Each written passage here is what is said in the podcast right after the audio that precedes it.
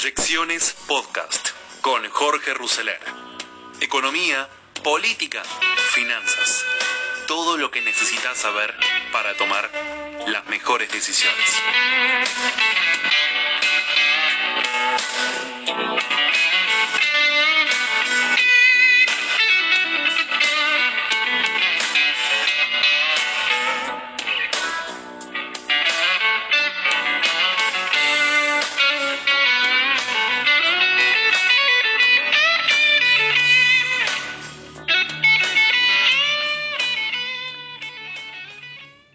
La semana pasada Alberto Fernández ha comenzado a tentarse con meter a la pandemia que combate razonablemente en las discusiones con la oposición. Alguien debería avisarle pronto, para la próxima fase de la cuarentena, que sería conveniente no comparar de nuevo la estrategia sanitaria ante el virus con la que ensayan otros países. Su cruce, por ejemplo, con Alfonso Pratgay por la economía probablemente no conmueva a muchos. Sus críticas a María Eugenia Vidal por los hospitales que no equipó quizá ni merezcan una réplica. Hospitales inaugurados en varios casos más de una vez en Buenos Aires por Cristina Fernández con formato de cáscara vacía. Todos estos trapitos podrán lavarse en casa. Solo habría que preguntarse si en medio de la emergencia sería conveniente exhibirlos. Repetir las fricciones en el contexto regional y mundial, en cambio, podría acarrear otro costo para la Argentina, una nación que, por su ubicación geográfica y cierta raíz política cultural, se apega con frecuencia a un sentimiento insular. Varias cosas en este aspecto estarían fallando en el gobierno. Una de ellas tiene la marca de la argentinidad en el orillo. Creer que una política contra la pandemia, hasta ahora exitosa, otorga un derecho de superioridad, de supuesto faro para el planeta, vanidad que posee antecedentes, la de presuntos campeones del respeto a los derechos humanos por los juicios a los militares, la de un país productor de materias primas capaz de alimentar al mundo, capaz de alimentar al mundo pero con un 40% de pobres. En otro tiempo aquel espejismo de haber equiparado el peso con el dólar, o después de la crisis del 2001, el crecimiento a tasas chinas, como, como decía Néstor. Siempre pontificaciones débiles. La última colisión del presidente fue con Suecia, algo muy difícil de entender, quizás atizado por el equipo de infectólogos y sin ninguna red de contención política, Alberto hizo pública una comparación sobre las consecuencias del coronavirus aquí y en el país escandinavo. Comparación sin sentido ni proporciones. Habría resultado más atinado tal vez hacerlo con Brasil. Hubiera sido una audacia de consecuencias imprevisibles, porque del otro lado está Jair Bolsonaro, que representa mal que pese al principal socio comercial de la Argentina. El presidente recibió de parte de Suecia una respuesta que pareció una lección sin los alardes argentinos, que sembró de paso interrogantes sobre el mecanismo de toma de decisiones del mandatario.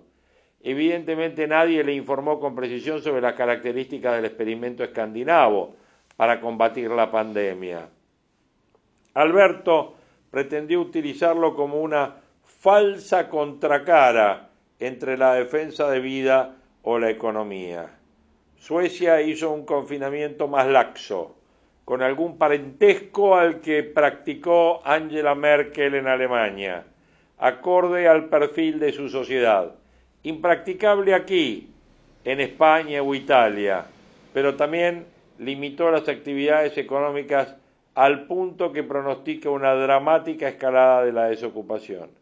La apelación a la humildad pudo recogerse cuando la Cancillería de la nación nórdica apuntó que frente al novedoso desafío del virus pasará tiempo hasta que sepamos qué modelo funciona mejor. Está implícito que incluye dentro de estas posibilidades el esquema argentino. La primera duda radica en saber el papel que juega la Cancillería cada vez que el presidente se coloca en la vidriera. Si existe algún intercambio o si el Ministerio de Solá corre solo detrás para corregir y enmendar los errores. En casi todos los casos las enmiendas las hace el propio mandatario. Se terminó confesando admirador de Suecia. En una ocasión anterior la refriega ocurrió con Chile. También Alberto recurrió al vecino trasandino para demostrar la virtud de la política sanitaria que estamos llevando a cabo en este país. En esa ocasión fue llovido sobre mojado. Pocos días antes, al participar en una conferencia con el Grupo de Puebla, este conglomerado progresista de magra representatividad, que al presidente le encanta, ahí el presidente había instado a la unidad de la oposición chilena para confrontar con Piñeira, presidente hackeado por insurrecciones sociales y violentas durante el año pasado. Sonó feo, casi en una frontera política. Alberto desanduvo el camino luego con una larga conversación telefónica con Piñera. Al mismo tiempo, saldó una deuda con Uruguay, tierra a la cual pareció darle la espalda desde que perdió el Frente Amplio. También dialogó con Luis Lacalle Pou, a quien conoce tanto como a su familia y a su padre, el único expresidente del Partido Nacional desde que regresó a la democracia. No estuvo claro en todos esos emparches cuánto incidió la Cancillería. Tampoco en el ida y vuelta, que revistió mayor gravedad cuando la Argentina de modo unilateral decidió suspender su participación en el Mercosur por los tratados de libre comercio que sus socios Brasil, Paraguay y Uruguay llevan adelante con Canadá, con Corea del Sur y con el Líbano, entre otros países. El gobierno tuvo en origen un argumento válido Nadie sabe en qué condiciones quedará la economía nacional y regional y mundial después del derrumbe que está provocando el virus. Pero aquel argumento no podía convalidar de ningún modo el portazo, menos hecho de manera inconsulta en dos planos. Primero con los socios, además con la oposición local. La construcción del Mercosur con infinidad de problemas es una política de Estado que inauguró Alfonsín y que aún en las peores circunstancias la Argentina supo defender. Finalmente, el gobierno corrigió su postura, pero aquella sucesión de correcciones evidenciaría una cosa inquietante. Algo no funciona en las cercanías del presidente Alberto Fernández. Vamos un poco a la economía, viendo qué está pasando en los mercados en medio de tensiones por la brecha cambiaria ya superior al 70%, el dólar libre y legal seguía subiendo en el día de hoy. El MEP y el contado con liqui avanzaban 1,5% y se vendían por encima de 120 pesos. El MEP 122, el contado con liqui casi 124. El blue por su parte se mantenía estable en 127. El dólar oficial 67 y medio. Brecha de tipo de cambio supera el 70% pese a los esfuerzos del gobierno para contenerla. Por caso, ayer se conoció que la aduana fijará precios para importar y exportar. La razón de la avanzada en la brecha se debe al temor por la posibilidad de que haya más regulaciones sobre la compra en, pesos de títulos en dólares. Una operación en el mercado de bolsa o en el contado con liqui se da entre dos privados. Uno compra y otro vende y se están generando las condiciones para que se retraiga la oferta en vez de castigar la demanda. Mientras tanto, el riesgo país subía marginalmente y los bonos bajaban. El indicador del JP Morgan hoy marcaba 3.011 puntos. Títulos emitidos bajo ley local retrocedían entre 0,7 y el 2,3%. Desde el 5 de mayo, el riesgo país venía retrocediendo en medio de la negociación por la deuda soberana. Desde entonces y hasta ayer perdió más de 600 puntos. La caída se profundizó desde este lunes, en la que el gobierno anunció que la posibilidad de llegar a un acuerdo con los acreedores se extendería hasta el 22 de mayo. Bueno, según los analistas, el mercado lo leyó como una señal positiva de un posible acercamiento entre las dos partes y por eso hubo un rebote en los bonos. A grandes rasgos, el mercado se movió estos días por expectativas y no por acciones concretas y hoy se desinfla porque hubo un entusiasmo con la negociación de la deuda, pero pasan los días y no hay novedades, porque se da entre dos partes que hablan dos idiomas distintos. Los acreedores hablan el idioma de Wall Street y el gobierno habla el idioma del Instituto Patria y el idioma de la política. Por eso las acciones argentinas caían hoy 9% esta mañana. La que más perdía eran Banco Macro y Banco Galicia arriba del 8%. El contexto internacional tampoco está a la Argentina. Ayer a la tarde se dieron vuelta los mercados globales y hoy continúa esta mayor aversión al riesgo. Además, mañana Jerome Powell, el presidente de la Fed, habló de un daño duradero en la economía y ratificó que no evalúa por el momento poner tasas negativas.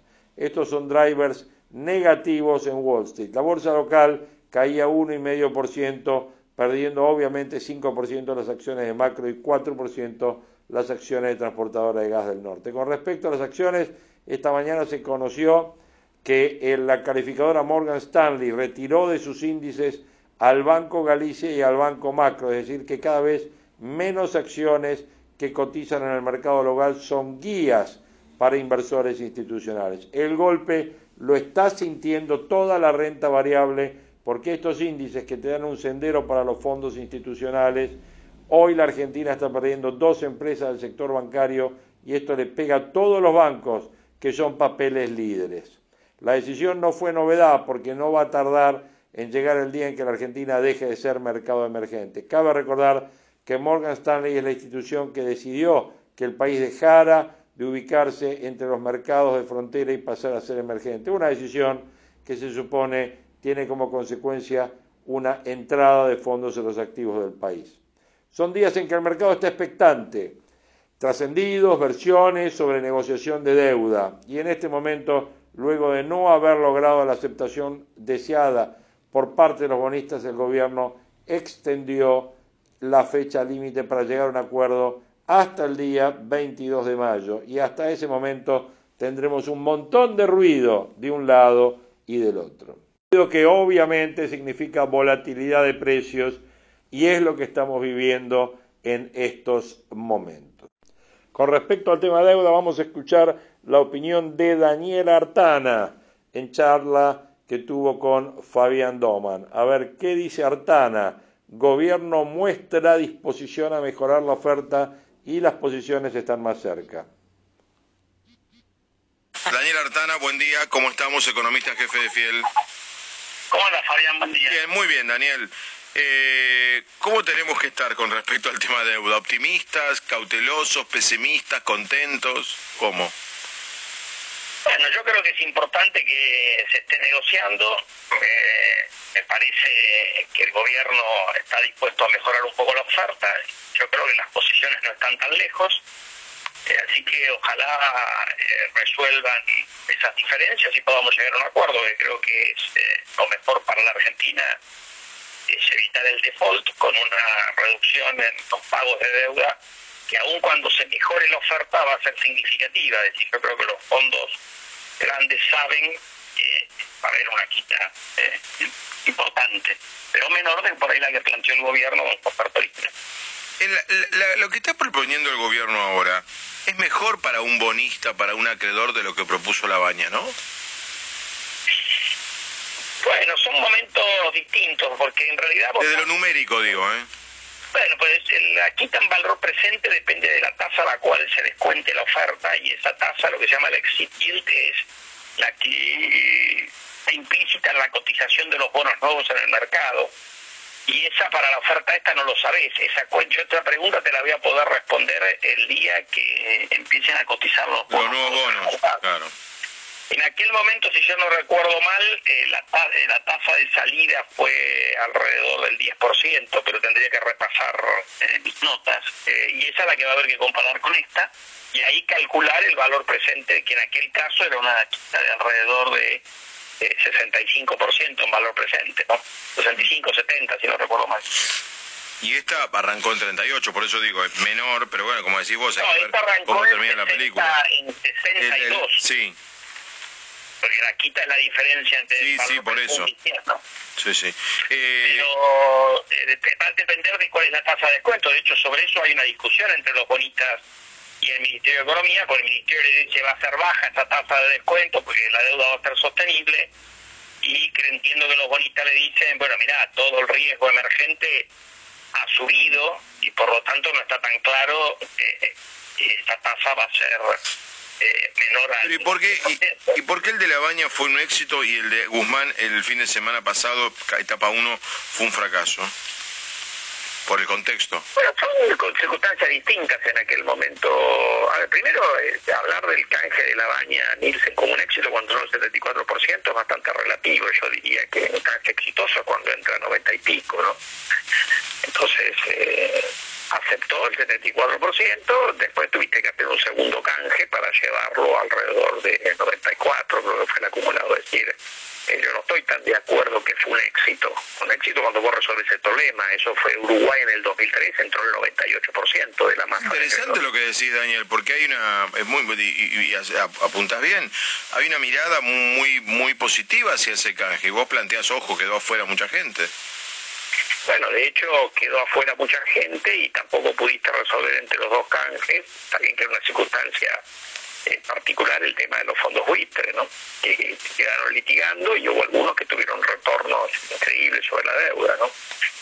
Eh, en general lo que pasó en Uruguay otra vez, para usar un canje que usó el, presidente Fernández eh, antes de asumir como una referencia, eh, quedó un par de puntos afuera y entiendo yo que el gobierno uruguayo les pagó para evitarse justamente los juicios eh, pero una cifra pequeña, ¿no es cierto? Cuando te queda fuera el 26%, como pasó en el canje del 2005, eso no lo puedes hacer. Y Daniel, supongamos que logramos un acuerdo, ojalá, con los bonistas. ¿Qué sigue después en Argentina? ¿Un plan, un programa de recuperación? ¿Qué sigue? Este es un, el, tema de la deuda es un problema. Después vienen otros problemas. Eh, obviamente que la, cuarentena genera un daño sobre la economía. Esto eh, estamos en este proceso de empezar a flexibilizar más en el interior que en el AMBA y bueno, habrá que ir viendo ahí cómo esto eh, va permitiendo recuperar eh, eh, la actividad económica y los ingresos fiscales, porque si no vamos a un déficit fiscal enorme que en la Argentina se financia todo con emisión monetaria, ¿no?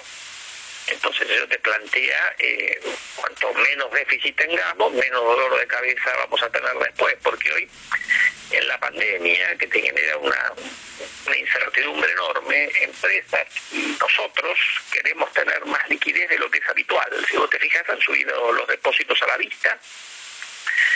Eh, en el manejo diario de cada uno de nosotros, de que tiene alguna capacidad de eso. Eso cuando se acaba la pandemia vuelve a la normalidad. Decimos nosotros, hay una suba transitoria en la demanda de dinero y esa es una de las razones, junto con la estabilización que ha hecho el Banco Central, de por qué se ha emitido para financiar al gobierno y no ha tenido el impacto en los precios, porque ha aumentado la oferta y ha aumentado la demanda en alguna claro, medida.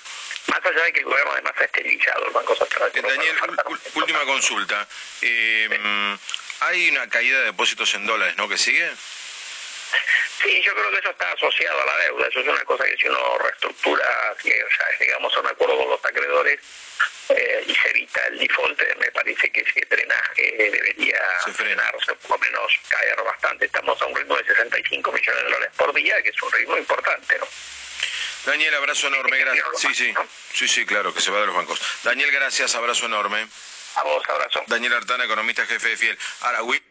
Ahí estaba el tema, ¿no? El tema de la caída de depósitos en dólares, que obviamente está muy atado al tema deuda, sin duda, es uno de los temas principales con una eh, buena reestructuración de deuda o con un buen nivel de adhesión a la reestructuración de deuda, yo creo que muchos de estos temas de confianza y de mantenimiento de crédito en el mercado se van a ir calmando, más allá de los problemas que el país tiene, obviamente por la pandemia económica. Vamos a compartir una interesante columna de Carlos Pañi en Telenoche titulada De la cuarentena al absurdo voy a empezar con una anécdota, María, que le va a gustar al doctor Castro, que tiene que ver con las últimas horas de vida de Johann Sebastian Bach. Ese genio de, la música barroca estaba muriendo, después en una larguísima agonía, ciego, y dicen que lo último que hizo fue levantarse a pesar de esa agonía y terminar los últimos acordes de una partitura que tenía escrita al lado de la cama, dedicada después a su yerno. ¿Por qué hizo eso? Porque no toleraba en su cabeza que eso terminara sin un remate lógico, sin un desenlace que ya estaba inscrito en la misma melodía, en la misma música que él había compuesto, pero que no había llegado a la partitura, quedaba solamente en su cabeza. Todos sabemos cómo es una melodía que tiene determinada lógica, podemos predecir y sabemos cómo termina. La literatura occidental en general tiene esa dinámica, o la ha tenido. Hay un nudo, un planteo de una narración, un cuento, una tensión, algo que hay que resolver y un desenlace, que uno desea siempre que sea feliz.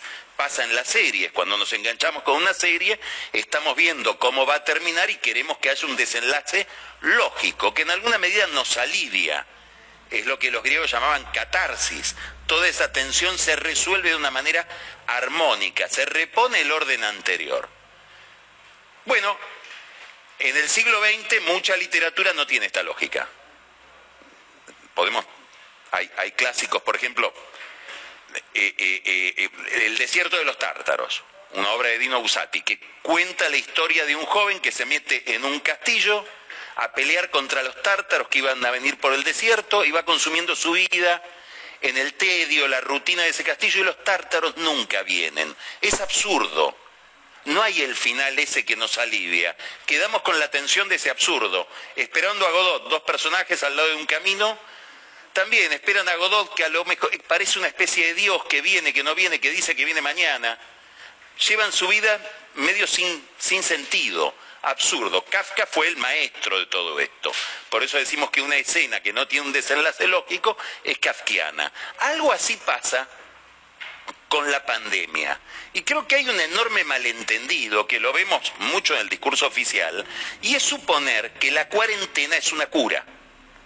No, la cuarentena es un método para alargar el momento en que conectamos con el virus con dos misiones, básicamente. Preparar al sistema sanitario y concientizar a la población respecto del peligro. Ahora, ¿cómo termina el coronavirus? Uno, que aparezca una vacuna bueno, hace no sé cuántos años, 20, 25, 30 años, el mundo está buscando una vacuna contra el SIDA que no aparece. Dos, que aparezca un tratamiento, un medicamento que sea democratizable, es decir, que lo podamos consumir fácilmente todos, que tenga gran escala, por lo tanto que sea fácil de producir y que sea efectivo. La ciencia parece andar un poco a tientas. Seguro, seguro no hay nada en materia de medicamentos para este virus. La otra es inmunizarnos, es decir, que de a poco nos vayamos contagiando y curando, contagiando y curando, contagiando y curando, habrá algunos muertos. Y con el tiempo esto se transformará en una gripe un poco una gripe común. ¿Cómo termina? No sabemos cómo termina. Es un cuento sin remate. Por eso es tan difícil y tan peligroso para el que lo hace comparar modelos, decir, a nosotros nos está yendo mejor que Suecia. ¿En qué maratón? ¿En qué momento de la carrera estás? Si todavía no entraste. Hasta ahora lo único que tuviste es cuarentena. Todavía no conectaste con el problema. Vas a conectar con el problema cuando salgas de la cuarentena. Los suecos decidieron no entrar directamente. Pedí lo que quieras en Pedido Ya. Te lo llevamos volando.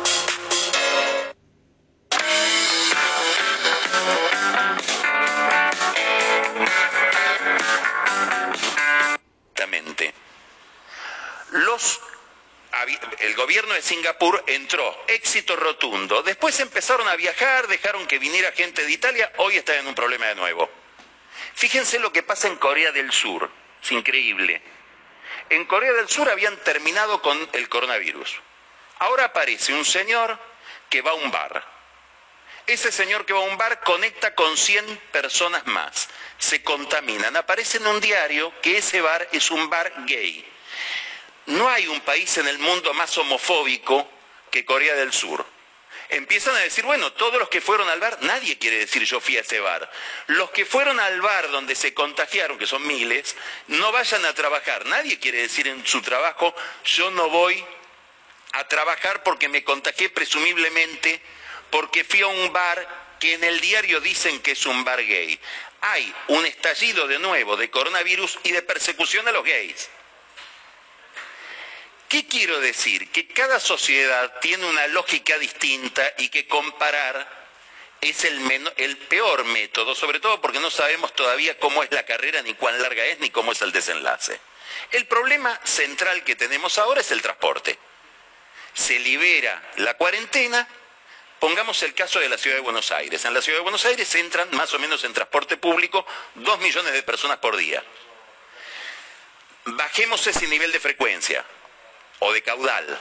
¿A cuánto llegamos? La mitad, un millón doscientos cincuenta mil personas. Bueno, si yo en vez de hacer entrar dos millones de personas, dos millones y medio, hago entrar un millón doscientos cincuenta mil, la economía decae. ¿Cuánto tiempo va a decaer? No sabemos. ¿Cuándo van a volver las clases? No sabemos. Los espectáculos públicos? No sabemos. ¿Cuándo podremos volver a comer en un restaurante? No sabemos. El cine, qué sé yo. ¿Cuándo se repone la vida como era? No sabemos.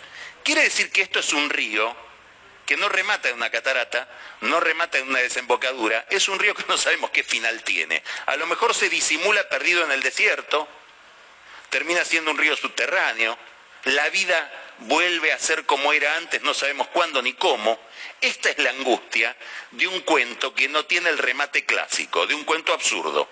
Esto es salir de la cuarentena y seguir peleando contra el virus. Y Carlos, ¿cuándo vamos a dejar de hablar del coronavirus? Bueno, en la lógica misma del problema está que dejaremos de hablar cuando se convierta en una gripe común y no sabemos cuándo va a ocurrir eso. No tenemos respuesta para nada, Diego.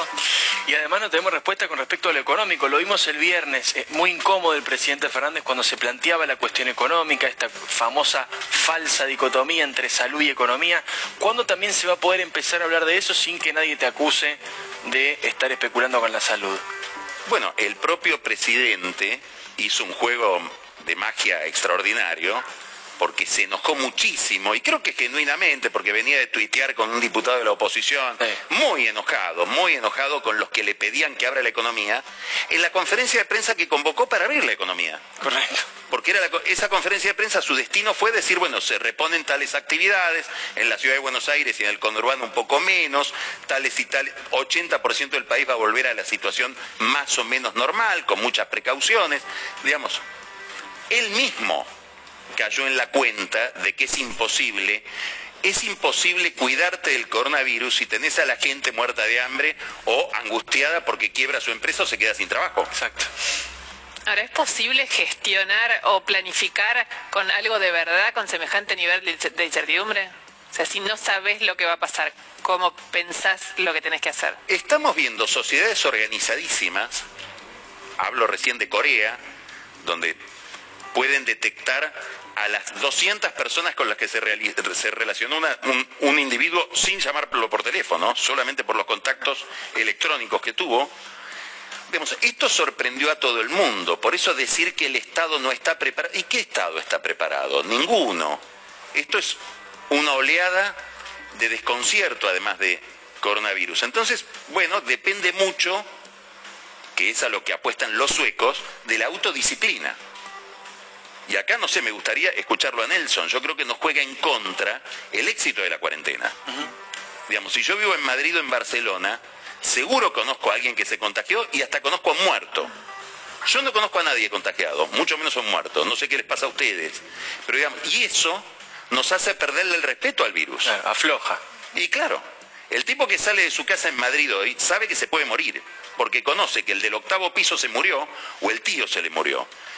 Acá jugamos con, la, desventaja del éxito de la cuarentena. Y hay algo que no decimos y que vos dijiste claramente y me corrió un frío por la espalda. El problema va a llegar, el problema no llegó. Claro, claro. Bueno, claro, porque hay una especie de, malentendido que creo que está en el discurso del presidente, de miren qué bien nos va contra el virus. No, si el virus no lo tocamos todavía. la cuarentena no es una terapia.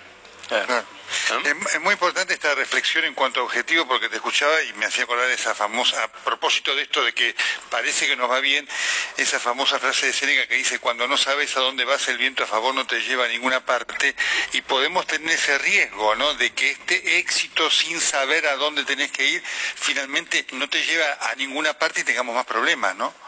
Claro porque no tenemos idea de cuál es la naturaleza de la dinámica del problema, ¿no? Estamos entrando a este problema, ahora vamos a ver cómo entramos, pero estamos... Estamos entrando al problema, decía eh, Carlos Pañi. Acá lo importante es, es exactamente lo mismo del comentario que hacíamos en un inicio. O sea, cuando el presidente lleva a comparar esto, el presidente llevó y llevó a comparar esto con Suecia, por ejemplo. Y bueno, y le costó, después lo comparó con Chile, después lo comparó, bueno, y así con otros países. Eh, y ahí está dentro de lo que eh, Carlos Pañi comenta en esta nota con Telenoche, donde también obviamente habla con eh, Diego Leuco y con Nelson Castro y con María Laura Santillán, donde lo que comenta es que no sabemos en sí mismo cuál es el final del recorrido de este río que es la pandemia. O sea, no sabemos eh, si esto termina, como bien dice ahí Pañi, eh, hace años se está buscando una vacuna contra el SIDA y no se encuentra.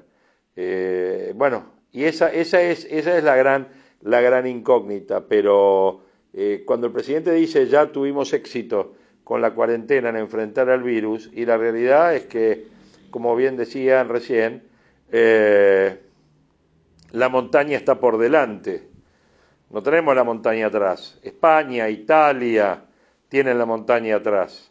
Alemania, Suecia, Argentina tiene la montaña por delante. Bueno, y eso es la cuestión, de esta cuestión que se ha dado, esta postura que se ha dado eh, de planteo político eh, argentina, malvinesca, ya ganamos, no, todavía no ganamos nada, está todo por delante.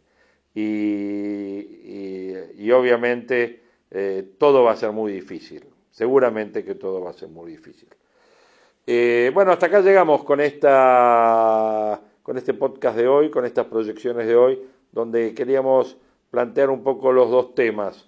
Primero, este tema de ir comparando con los dos comentarios, con el comentario editorial que hicimos de inicio y con esta eh, opinión de Carlos Pañi, eh, con esta postura, con esta columna de Pañi. y por otro lado, el tema económico, donde siempre el tema del dólar, del día a día, de los mercados, de la volatilidad de mercados y donde tuvimos la opinión de Daniel Artana en esa eh, charla eh, que tuvo con eh, Fabián Doman. les agradezco mucho el habernos escuchado, el habernos acompañado en este podcast del día de hoy de proyecciones y seguramente, bueno, vamos a seguir día a día en contacto para ver cómo va evolucionando este tema y qué novedades se van planteando, porque esta dinámica y esta incertidumbre que tiene esta realidad día a día, donde estamos viviendo seguramente momentos históricos que, de una crisis que no vimos en 200 años y que además de sufrirla, además de vivirla, tenemos que eh, tener también la eh, seguridad que eh, somos espectadores de ella y que somos eh, actores de la misma. Les mando un abrazo grande, gracias.